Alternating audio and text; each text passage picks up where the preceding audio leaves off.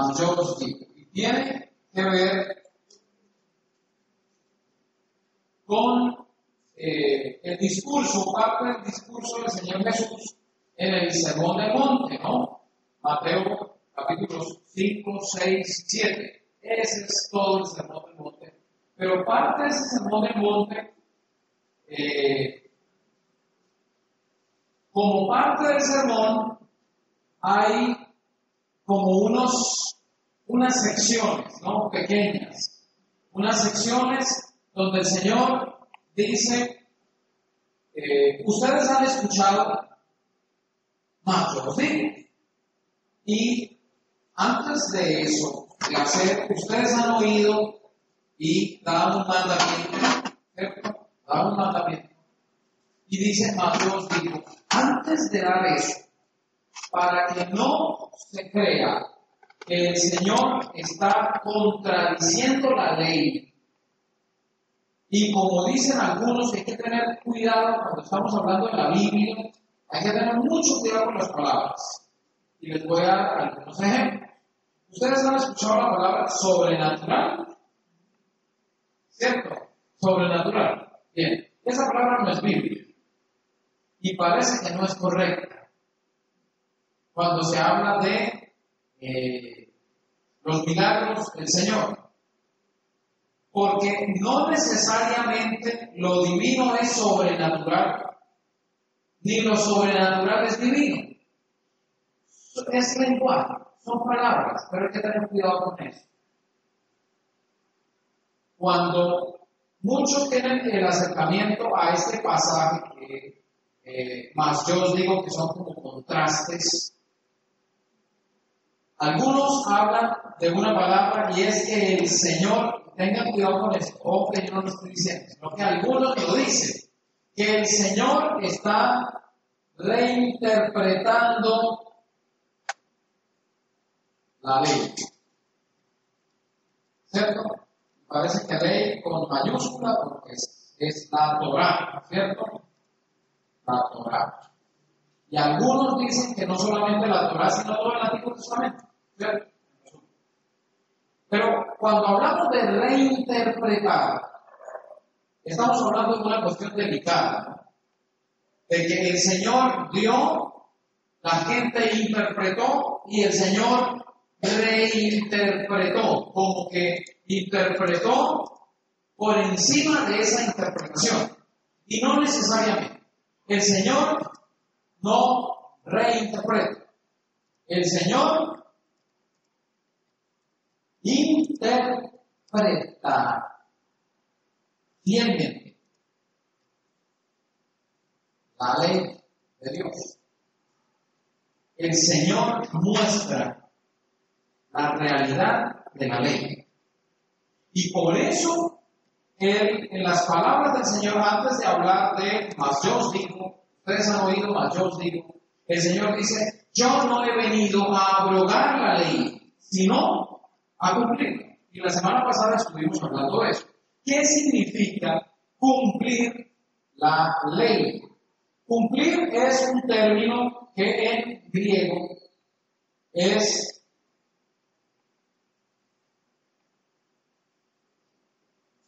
es eso, pleró.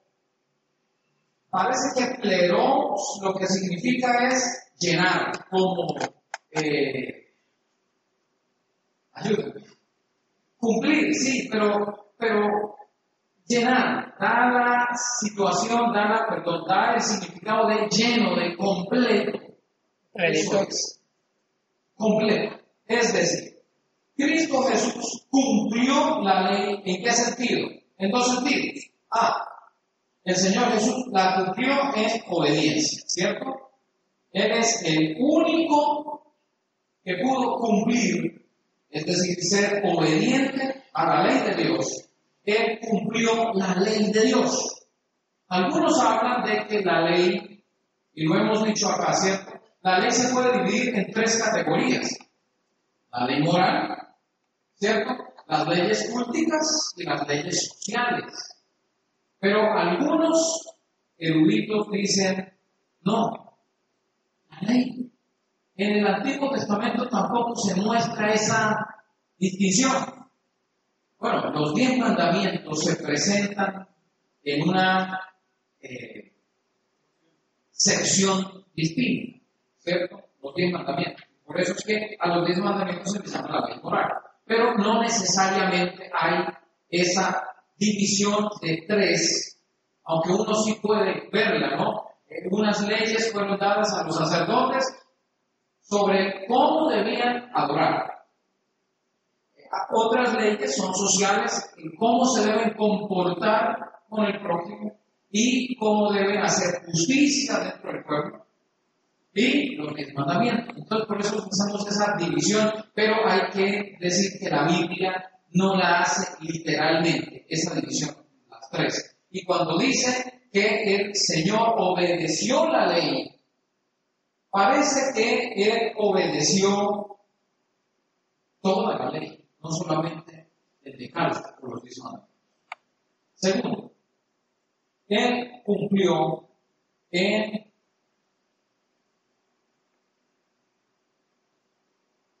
El Nuevo Testamento dice que los profetas, la ley y los profetas, profetizaron acerca de Cristo.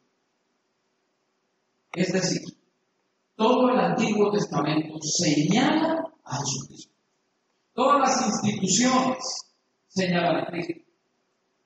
Todos los, eh, no solo las instituciones, sino los tipos que hay el Antiguo Testamento. ¿Ustedes recuerdan lo que significa lo que es un tipo de Cristo?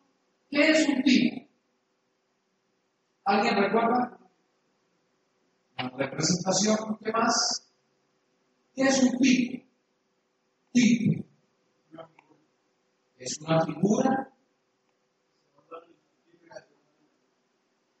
Exactamente.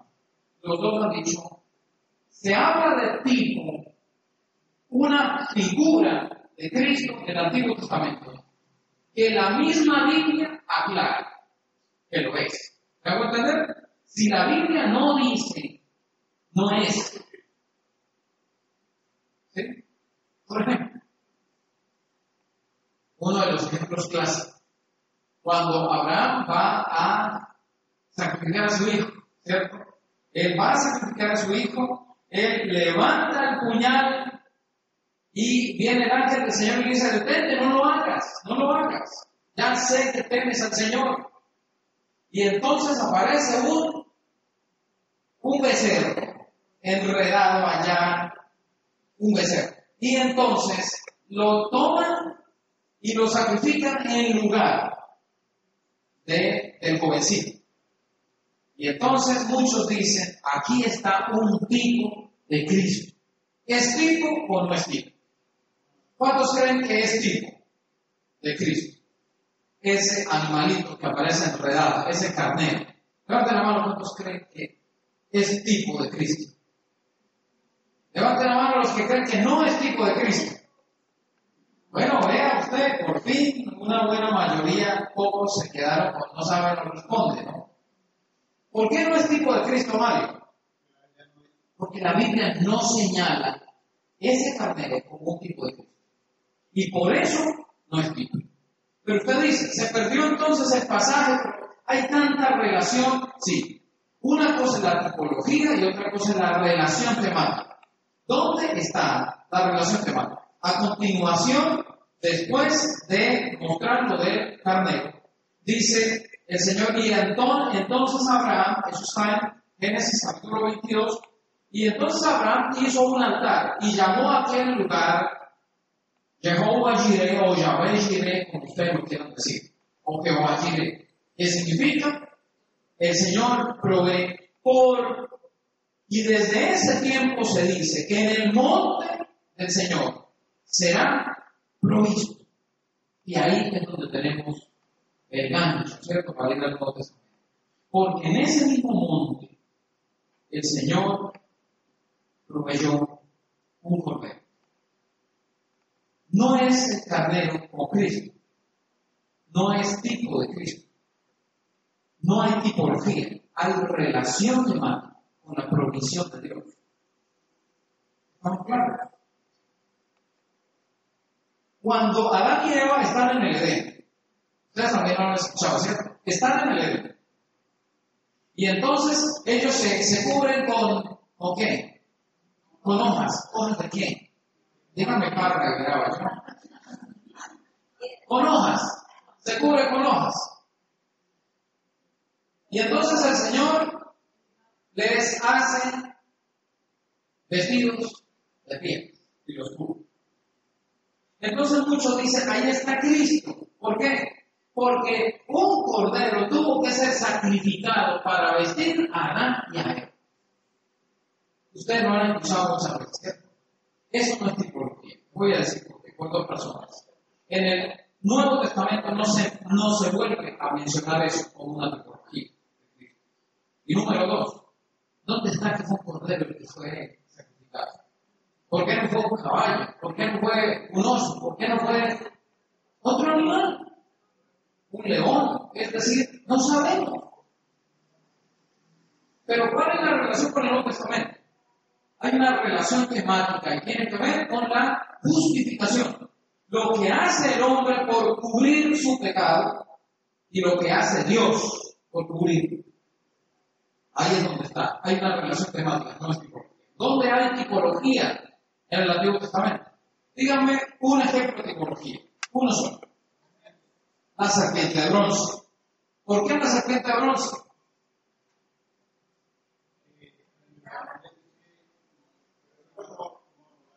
Ok, muy bien. El Señor le dice a Nicodemo, así como la serpiente fue levantada y todo el que mirara a él fue salvo, así es necesario que el Hijo del Hombre sea levantado. Ahí está la.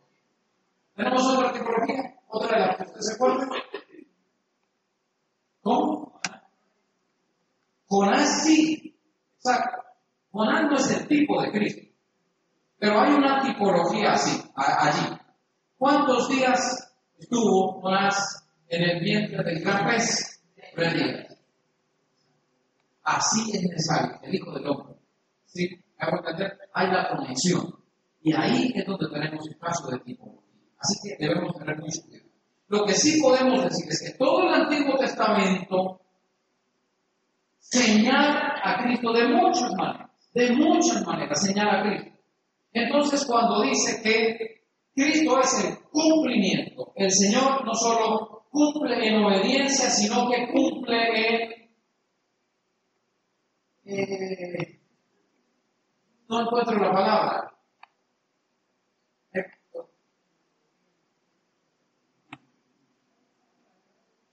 De en él se cumplió, se cumplieron las promesas veterotestamentarias o del antiguo en él. Entonces el Señor dice, yo no vine para abrogar la ley, sino para cumplirla. De muchas, de estas dos maneras, por lo menos, él cumplió en obediencia, pero él cumplió eh, en el sentido de que en él se cumplieron las profecías y las promesas del Antiguo Testamento. Y les invito a que busquen en Mateo capítulo 5, vamos a leer los versículos 17 al 20.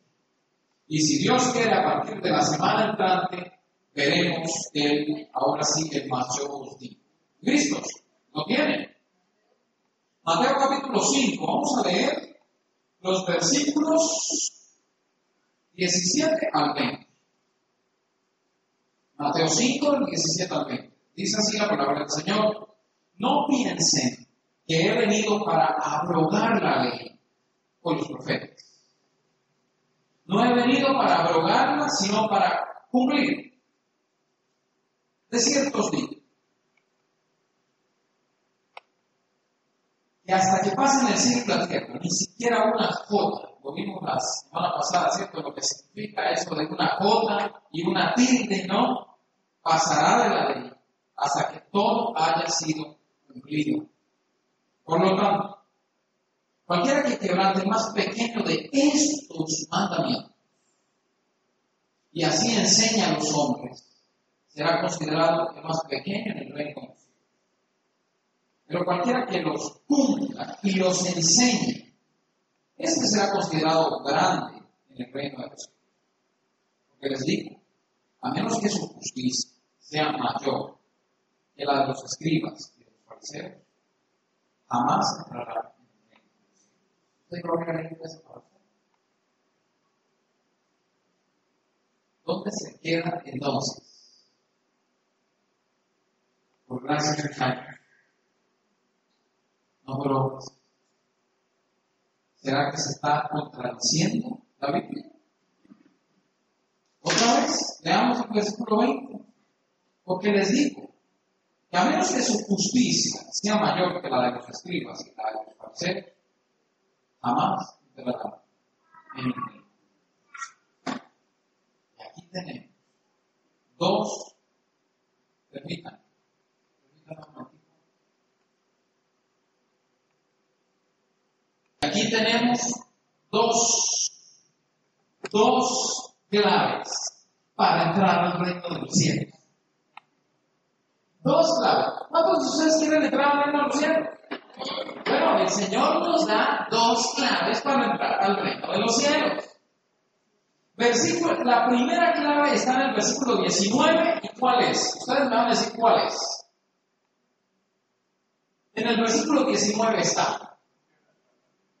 ¿Cómo se llama eso? ¿Cómo se llama? Obediencia. Y la segunda, ¿cómo? ¿Pero cómo? ¿Qué es la segunda? Justicia. Y aquí tenemos dos palabras clave. Obediencia y justicia. Y esto lo dice el Señor. No se asuste. No voy a hablar de las cosas por obras. Me pareciera. El Señor, a menos que ustedes cumplan, el que cumpla estos mandamientos, la pregunta es, ¿a qué se refiere ese pasaje con la palabra estos? ¿Cuáles mandamientos? ¿A qué se refiere? ¿A qué se refiere? Estos mandamientos. Versículo 17. No piensen que he venido para abrogar la ley con los profetas. No he venido para abrogar, sino para habla de la obediencia, del cumplimiento de sus mandamientos. No dice de los mandamientos, de los diez mandamientos, sino de los mandamientos que Él enseña y que Él cumplió. Mejor todavía, ¿sí? Y aquí tenemos entonces, en el mismo sermón, otro pasaje que ha sido malinterpretado. ¿Cómo concluye el sermón del monte, monte el Señor? ¿Cómo lo concluye? Vamos a tirar al capítulo 7 y vamos a ver lo mismo. El Señor lo repite, el Señor lo reitera. Versículos 21.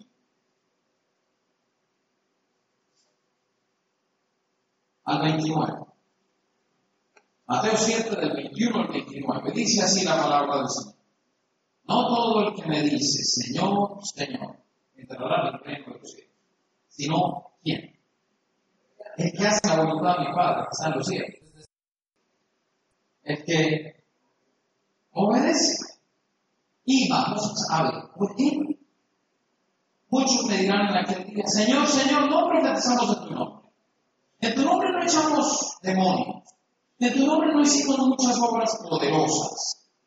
Entonces yo les declararé, nunca les he conocido. Apártense de mí, obradores de matar. En otras palabras, desobedientes. Versículos 24 al 29. Cualquiera pues que me oye estas palabras y, y las hace.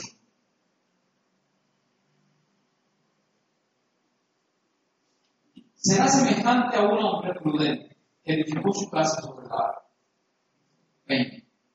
Y cayó la lluvia, vinieron tormentas, soplaron vientos, golpearon contra aquella casa. Pero no se derrumbó. ¿Por qué? Porque estaba fundada sobre la roca. Pero todo el que me oye estas palabras no las hace, será semejante a un hombre insensato que edificó su casa sobre la arena. Cayó la lluvia, y vinieron torrentes, y soplaron vientos, y azotaron contra aquella casa. Y se derrumbó, y fue grande su ruina. Y aconteció que cuando Jesús terminó estas palabras, las multitudes estaban maravilladas de su, maravilladas de su enseñanza, porque les enseñaba como quien tiene autoridad y no como los escribas. Si su justicia no es mayor que la de los escribas. Y aquí dice, porque les enseñaba como quien tiene autoridad y no como los escribas. Y aquí tenemos, acá tenemos una cosa. ¿A qué se refiere el Señor? Con el que escucha estas palabras y las hace. ¿Cuáles palabras?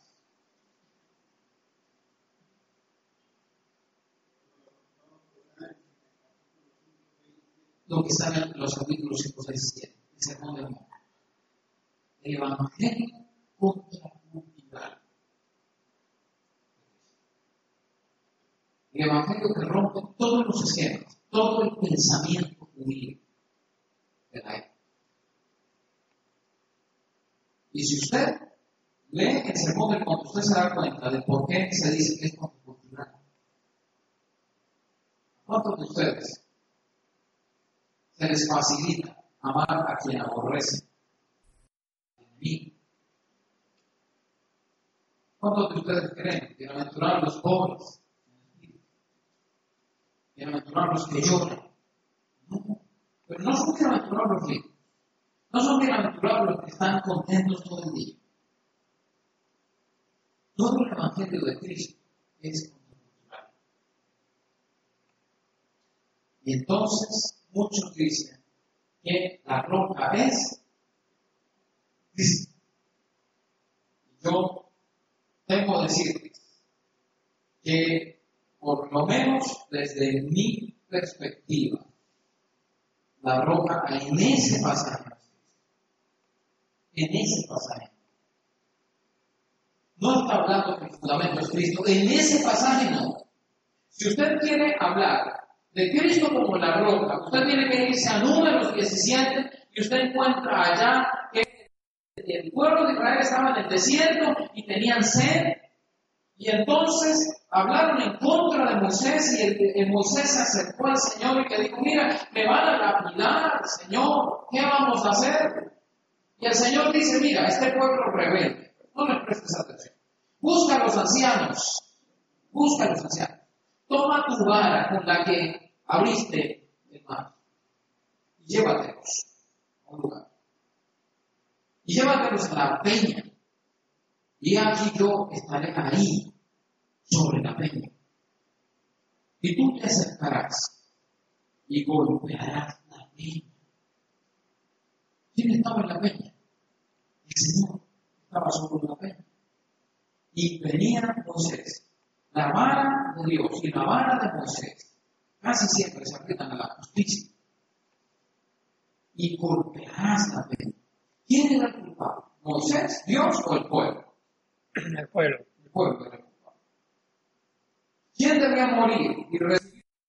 ¿Moisés, Dios o el pueblo? El pueblo. El pueblo. ¿Y quién soportó los azotes? Señor. La roca, ¿no? Dice la roca. La roca recibió los azotes y salieron de ella aguas.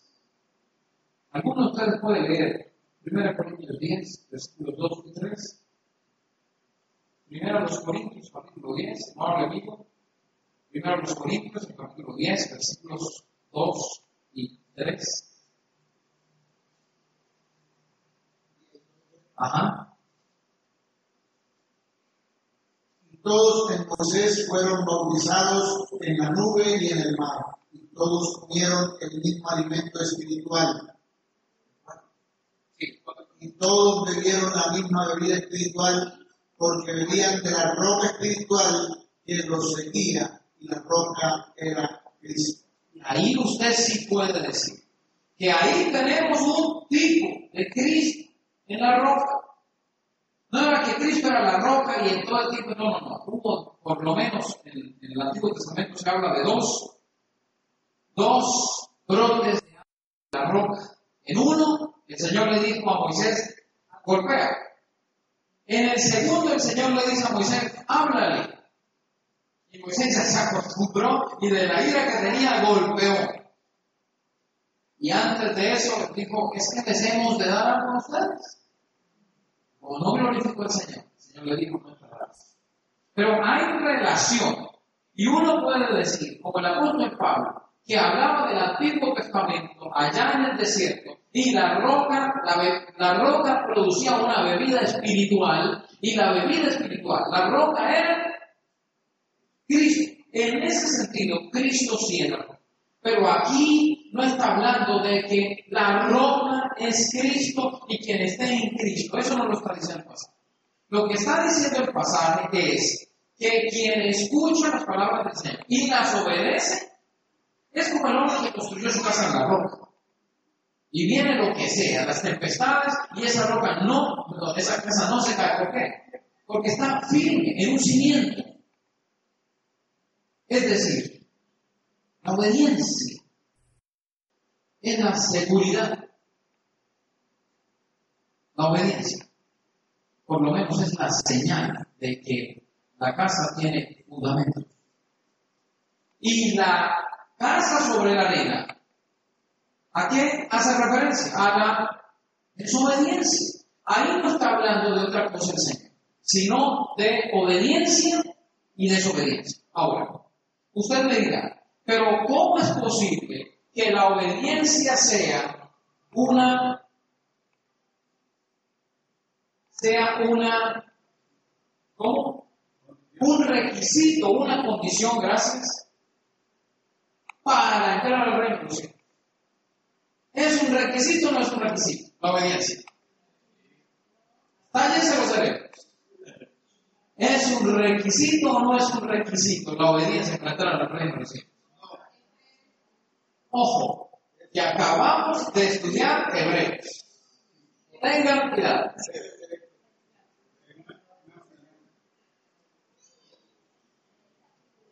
Y la justicia, Señor, es mayor que la de los fariseos. Si quieren entrar cielo. Miren, lo que estamos diciendo es esto.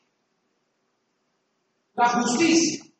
Aquí estamos hablando de justificación, ¿cierto? Y aquí estamos hablando de santificación. ¿Ustedes recuerdan un pasaje de Hebreos que dice, sin santidad nadie Y entonces, ¿qué hacemos con esto? Aquí sale tu paper, ¿no?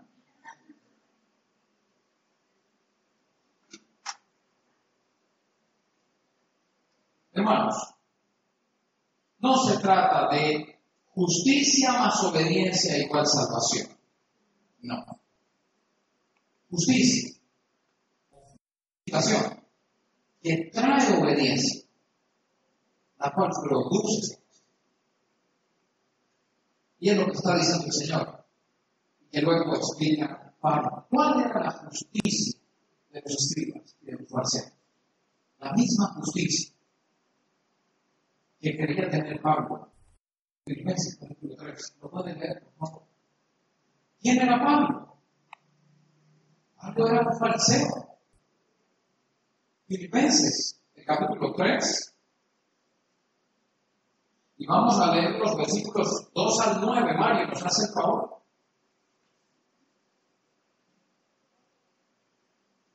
Guardados de los perros, guardados de los malos obreros, guardados de los mutiladores del pueblo, porque nosotros somos la circuncisión, los que en espíritu servimos a Dios y no glorificamos en Cristo, nos glorificamos en Cristo Jesús, no teniendo confianza en la carne, aunque yo tengo también de qué confiar en la carne. Escuchen bien eso.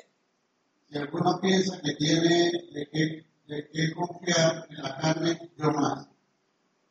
Circuncidado al octavo día, del linaje de Israel, del linaje de Israel, de la tribu de Benjamín, hebreo de hebreo. En cuanto a la ley, fariseo.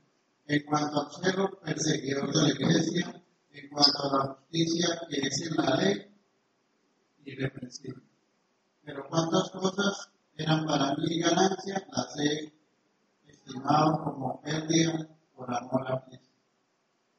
Ciertamente, aún estimo todas las cosas como pérdida por la excelencia del conocimiento de Cristo Jesús, mi Señor, por amor del cual lo he perdido todo y lo tengo por basura para ganar. Y ahí tenemos a un fariseo que tenía todas las credenciales para decir, esta es mi justicia. Él confiaba en su justicia antes de conocer Cristo. Eran todas sus credenciales. Cumplía todos los requisitos, entre comillas, obedecía. Pero todo eso lo tuvo que echar a la basura. ¿Cuándo? Cuando conoce a Cristo. Dice, todo lo tengo por basura, todo eso que lo tenía por ganancia lo tengo ahora por basura para ganar a Cristo. Es decir, no puede existir la justicia sin Cristo, ni puede existir la obediencia sin este que envió Cristo. ¿Cuál fue? El que Cristo envió. El Espíritu Santo. ¿Cierto? No puede haber sin Cristo.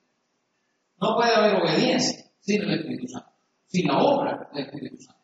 En otras palabras, el Señor Jesús, aunque en el Sermón del Monte no está explicando todo esto, eso lo ve uno en la teología paulina, ¿cierto? Lo que está diciendo es, a menos que la justicia de ustedes sea mayor que la de los escribas y fariseos, y para todos los judíos, los discípulos que estaban escuchando a Jesús, ellos decían, pero ¿cómo es posible? Es imposible tener una justicia mayor que la de los escribas y fariseos. Ustedes recuerdan, escúchenme bien, si leen Lucas, los capítulos 18 y 19, se van a dar cuenta de un contraste hermosísimo que hay ahí. Viene un joven rico, en Lucas capítulo 18, viene hincando, ¿cierto?, la rodilla frente al Señor, y le dice, Maestro bueno, ¿qué haré para heredar la vida eterna? Y el Señor dice, los mandamientos sabes. ¿Cómo así? ¿Cómo así que mandamientos? El Señor lo estaba probando. Los. Y la segunda parte de los tiene que ver con el prójimo. Con los padres madre. Y él dice, todo eso lo guardado por la juventud. Yo me imagino a los discípulos ahí, ¡ah! ¡Qué tipazo! ¿En serio? Pues ustedes se ponen a ver quién era Pedro, quién era Juan. Hombre, ellos no se comparaban con. Digno como los escribas. Y entonces, el Señor dice, ¿cómo es una persona? Vende todo lo que tienes y a los pobres.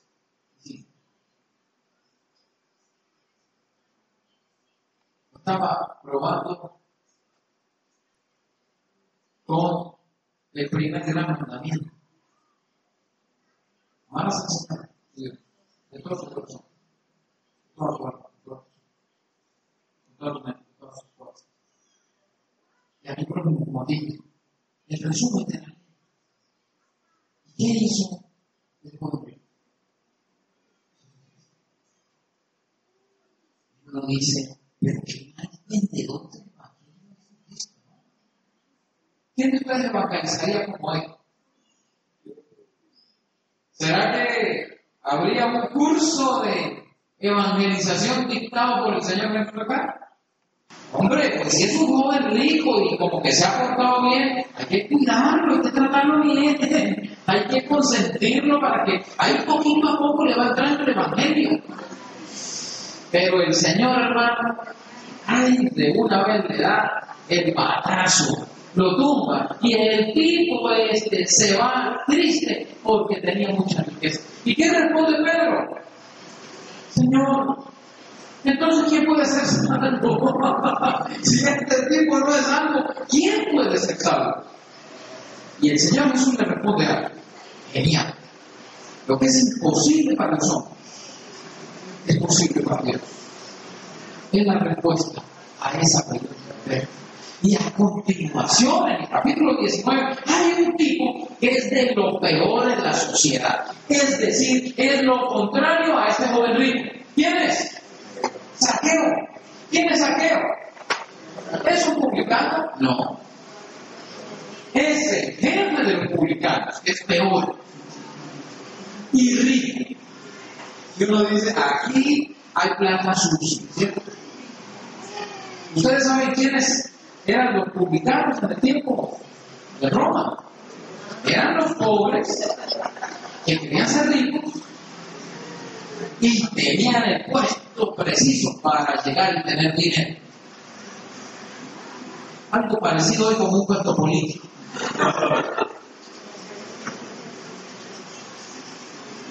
y eran odiados por los italianos. Y entonces el Señor en medio de la multitud mira a Saqueo que está en el psicólogo y le dice, Saqueo, desciende. Porque es necesario que yo casa. Todos comenzaron a murmurar, ¿cómo es posible? Si este fuera un maestro de verdad, no se estaría peleando con esa chusma. Chusma, chusma. Y viene Saqueo y dice, Señor, después de conocerme, a mí también viene la guerra. Y si en algo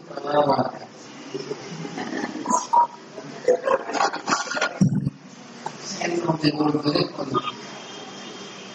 El Señor dice, voy a llegar a esa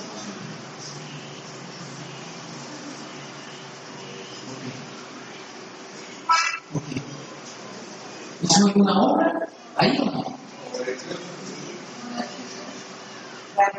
Es decir,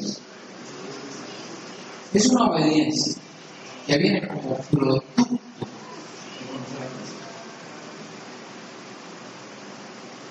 Si ustedes miran Lucas, ya yo les he dicho varias veces que lean Lucas de una sola sentada, se dan cuenta de los rasgos que hay para seguir a Cristo. Primero es Pedro, en el capítulo 5. Pedro pasó toda la noche pescando. Yo no se me puede volver a cantar todo otra vez. De lo conozco. Pasó toda la noche pescando y no hizo nada. Y al día siguiente el Señor le dice, ven y tira tus redes. Tomará adentro, tira tus redes. No es lógico. Se pesca de noche, no de día, pero lo hizo. Y sacaron gran cantidad de dos barcas llenas de peces, lo que estaban buscando la noche anterior, lo encontraron. Después de que lo encontraron, él se postró delante del Señor y dijo, Señor, apártame de mí Y el Señor le dijo, no temas, le debo ser un pecador de hombres. Y el versículo 2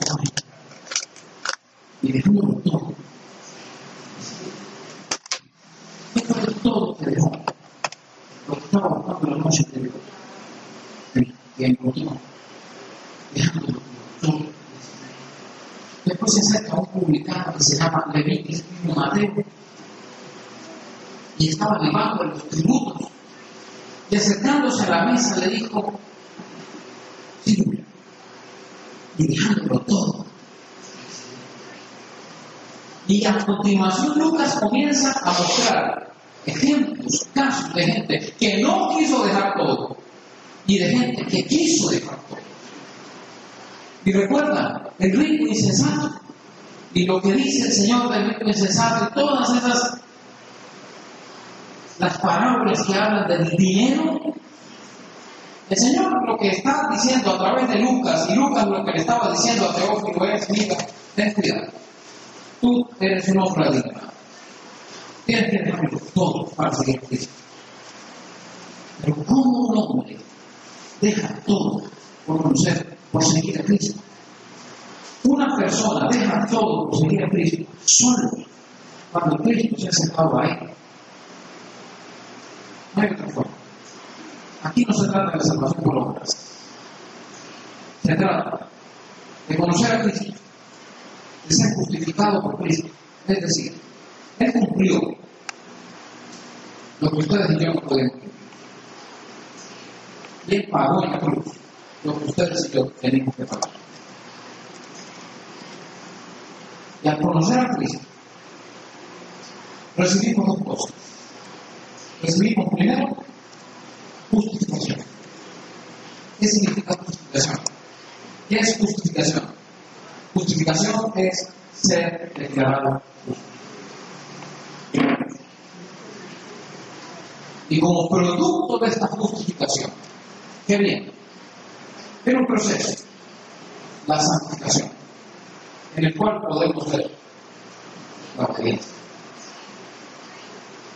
Y es así como la teología paulina nos explica lo que Cristo quiso decir en el segundo. Lo que vamos a ver en los próximos jueves, si Dios quiere, más yo explico. Es una cuestión difícil de hacer, no, imposible de hacer, sin Cristo y sin la obra del Espíritu Santo. Es el Espíritu Santo. Recuerden, el Señor en el mismo discurso que nos muestra esto, en el mismo discurso, más adelante, lo estuvimos leyendo ahora, está hablando de, una, de un tipo de personas que se acercan al Señor o que se acercarán al Señor y dirán, Señor, Señor. Y el Señor dice, no todo lo que me dice, Señor, Señor, entrará en el reino de los cielos. Tengan cuidado.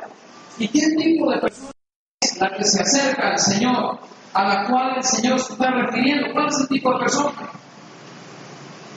El que predica del Señor, el que hace milagros en nombre del Señor, el que echa demonios en nombre del Señor. ¿Y qué tipo de persona es? ¿El que está en la cantina? ¿Qué tipo de persona es?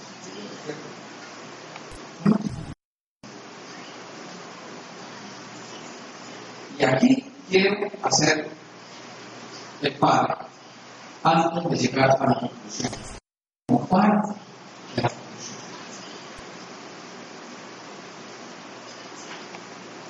La gran comisión, recuerda. ¿Cuál es la gran comisión? ¿Cuál es la gran comisión?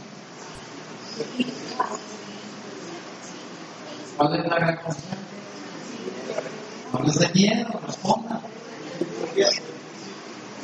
Ser discípulos. Y hacer discípulos. Porque algunos se quedan, lo hablamos con Debbie hace algunas semanas. Y ella nos decía, ¿no? Lo entiende muy bien, Debbie. Decía, yo no estoy de acuerdo con esas misiones de corto plazo, donde la gente va, pero no hace discípulos. es decir, van, reparten unos folletos, se toman unas fotos, las suben a Instagram, a Facebook, a las redes sociales. ¡Wow! Todo el mundo está eh, impresionado por lo que hacen, pero no hacen discípulos. Ir por todo el mundo y hacer discípulos y bautícenlos en el nombre del Padre, del Hijo y del Espíritu Santo y enséñenles todas las, enséñenles que guarden todas las cosas que les he dicho. ¿Cómo así que guarden? ¿A qué se refiere guardar? ¿A qué se refiere guardar? Obedecer, cumplir. Y así termina Mateo.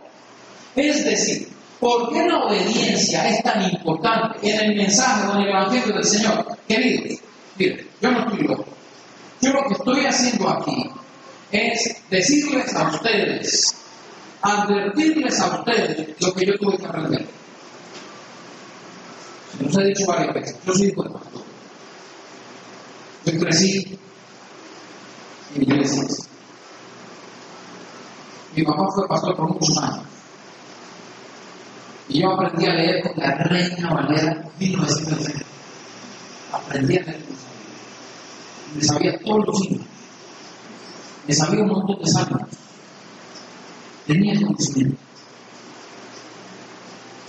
Y sabía y la salvación más. Lo sabía. Pero a mí me confrontó un pasaje de la Biblia. Unas palabras que dijo el Señor. Arrepientas y conviertas. Y yo una vez me puse a pensar, oiga, ¿qué significa arrepentirse? Arrepentirse significa vivir distinto, ¿cierto? Cambiar de vida. ¿Y qué significa convertirse? Convertirse significa volverse otra cosa.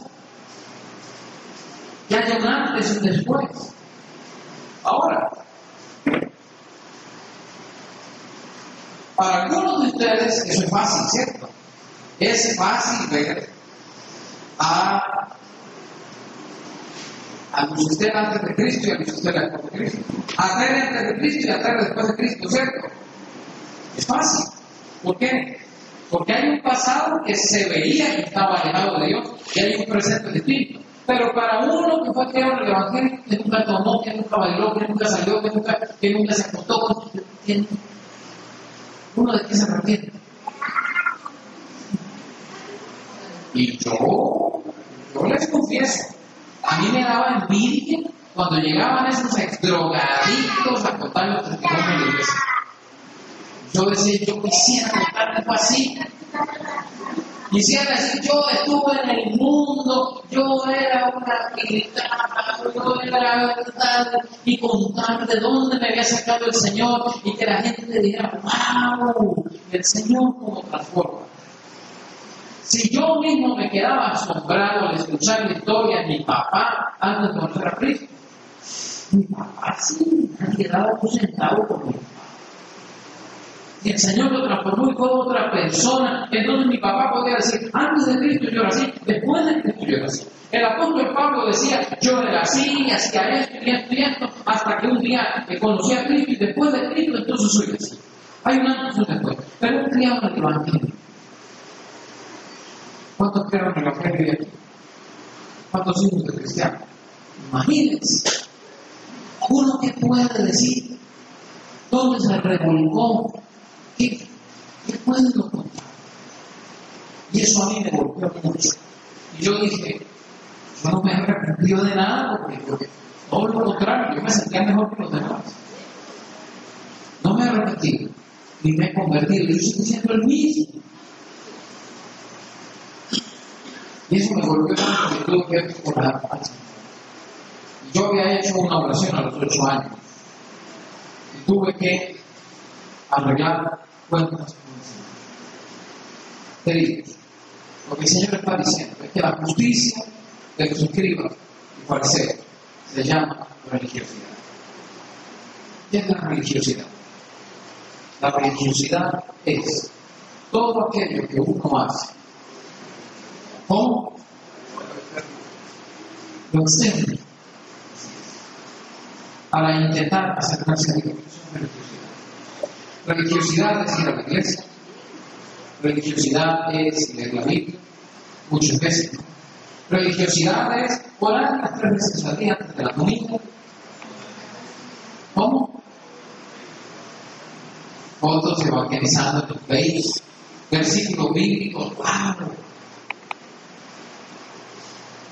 Eso es religiosidad. ¿Y dónde está la justificación y dónde está la santificación? Y el Señor dice, amén, ustedes sean más que religiosos. No enterrados. Amén. ¿Cómo? Es arrepiéntanse, arrepiéntanse y conviertan para que sean borrados. Y yo me voy a repetir, yo me voy a convertir, yo sé que es el mismo amor de siempre. Y por eso es mi intención de recalcar, de martillar, ¿cuántas veces se lo he dicho? No sean religiosos. Tengan cuidado que los religiosos ayudaban, los religiosos ofrendaban y los religiosos oraban para ser vistos. Pero el secreto había un faltante enorme y Jesús. Y por eso Juan el Bautista, cuando ve a los más dignos de los fariseos llegar a escuchar su temor, dice, la de hijos, ¿quién les enseñó a huir? Dan la bienvenida al Señor. Hagan pues fruto digno de. Lo mismo. El arrepentimiento viene por la obra de Cristo en nosotros. La santificación viene por la obra del Espíritu Santo. Romanos capítulo 12, y ya con esto termino. Ustedes ni lo buscan, ustedes se lo saben de memoria. Romanos 12, 1 y 2. ¿Cómo dice Romanos 12, 1 y 2? ¿Cómo? ¿Qué dice Romanos 12, 1 y 2? Ya se lo a saber de memoria. Así que hermanos, os ruego por la misericordia de Dios que presenten su cuerpo el sacrificio vivo, santo, agradable a Dios. ¿Qué vuestro punto no se, no se conformen entre sí, sino transfórmense. ¿A través de qué? ¿Por medio de qué? De la renovación de nuestro entendimiento. Es decir, lo primero que el Señor cambia en una persona es la manera de pensar. Y cuando cambia la manera de pensar, cuando hay una renovación en el entendimiento, cambia la conducta, la manera de vivir. Si no hay una transformación en la mente, si no hay una transformación en la manera de pensar, es imposible una transformación en la manera de vivir. Por eso la teología paulina nos explica más a fondo lo que dice el Señor. Y quiero decirles, quiero que apunten en Romanos capítulo 3, Romanos capítulo 3, versículo 21. Romanos 3, 21 dice, pero ahora, aparte de la ley, se ha manifestado la justicia de Dios, atestiguada por la ley y los profetas. Versículo 22. Esta es la justicia de Dios. ¿Por medio de qué? De la fe en Jesucristo para todos los que creen.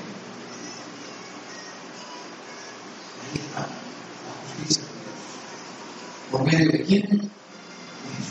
¿Qué pagó? Lo que ustedes hicieron. En estos días escuché a alguien diciendo algo que es cierto, pero incompleto. Me hubiera gustado le hicieron una pregunta. Pastor, uno se salva por obras. Y él dijo, no. Porque por gracia solo se salva por medio de la fe. Y no nosotros. No me Dios. No provoca para finalizar. Yo lo que para mí. Yo me dice, ¿por qué me dice quién? ¿Qué es lo que dice el siguiente? Porque somos hechuras creados en Cristo para buenas obras, las cuales Él preparó de antemano para que anduviéramos en ellas. O sea, las buenas obras son necesarias, la conducta es necesaria, la obediencia es necesaria. Claro que sí, como resultado de una salvación por gracia, por medio de la fe. Así que no saquemos la obediencia de la ecuación. La obediencia es la señal de la fe. Y eso trae lo que decía traer al principio, perseverancia.